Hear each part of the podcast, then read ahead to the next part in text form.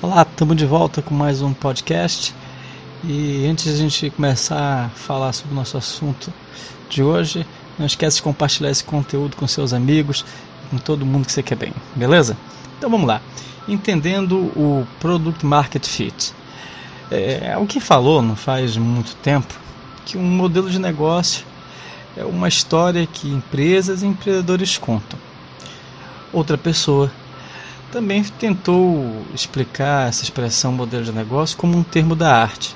Muito porque talvez o modelo de negócio seja uma daquelas coisas que a maioria de nós né, dizem saber do que se trata, mas na verdade a maioria das pessoas não sabe explicar muito bem o que é. É mais ou menos aquilo que acontece com a arte, né? Mas a questão é, é que ambas essas falas elas tentam expressar que o modelo de negócio é um fruto de um momento de inspiração e de criatividade. Mas o caminho para esse sucesso pretendido aí é bom a gente deixar muito claro que ele passa muito mais por transpiração do que pela própria inspiração. E consequentemente pelo encontro de uma coisa chamada Product Market Fit, ou PMF em bom português. Mas afinal, o que, que é isso? Olha só, o conceito de modelo de negócio é sem dúvida nenhuma algo muito conhecido ou que deveria ser conhecido pela maioria dos empreendedores e pelo próprio mercado como um todo. De uma forma objetiva e precisa, trata-se de três pilares básicos quando a gente está tentando modelar alguma ação de business, que é como a sua empresa, organização cria, entrega e captura um determinado valor. Ou seja, como pretende resolver um determinado problema, como o aborda e até mesmo quanto você vai acabar cobrando do cliente por esse produto. É, é o, business, o business envolvido no negócio, para a gente deixar mais claro. Então, quando se trata de modelagem de negócios, essa aí é a questão fundamental. Nós temos que criar mais valor do que nos custa para capturar, nós temos que capturar mais valor do que nos custa para entregar. Ou seja, o modelo de negócio só vai ser sustentável quando você aprender essa equação. Agora, olha só. Com base na ideia desse tripé, que é criar, entregar e capturar valor, é, a gente deve instituir um modelo de negócio diferenciado, com uma proposta de valor singular, e que tenham fluxos de receitas diversas e de preferência com muita criatividade. Isso geralmente é, se trata de uma tarefa que não é muito fácil, uma tarefa hercúlea e em geral as pessoas que conseguem se destacar nessa modelagem aí com modelos de negócio diferenciados são aquelas pessoas que galgam as melhores oportunidades. O PMF, o Product Market Fit, como o próprio nome já diz, traduzido para o bom português, é produto, mercado, encaixe.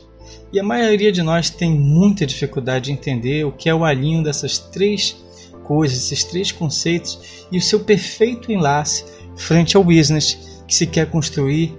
E esse aí que é o problema, porque o Product Market Fit, PMF, ele só vai nascer na convergência desses três elementos, tá ok? Então, Vamos deixar bem claro. O product pode ser resumido como aquilo que as organizações desenvolvem ou comercializam, que pode ser um software, um site, um aplicativo um produto físico. O market trata-se do público que compra ou que paga pelo produto.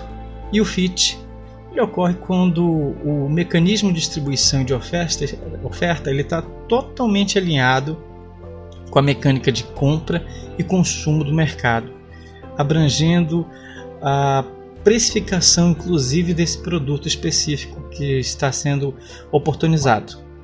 Ok? Mas aí a pergunta é: então, quando é que essa mágica acontece?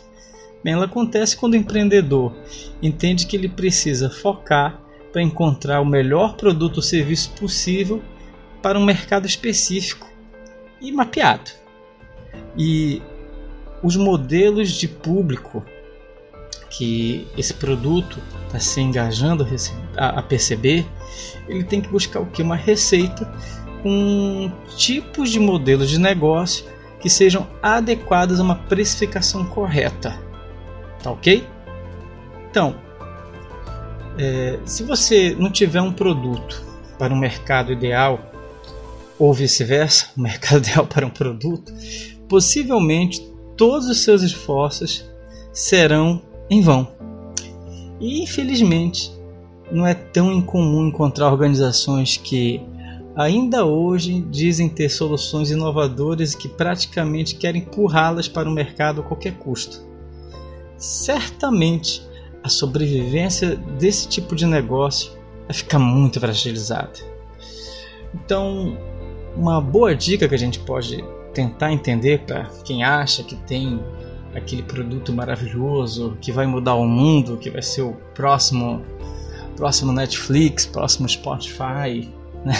próximo Uber, uma boa ideia é você já escolher um mercado específico, mercado já mapeado, onde é impossível você enxergar bem o terreno que você está entrando.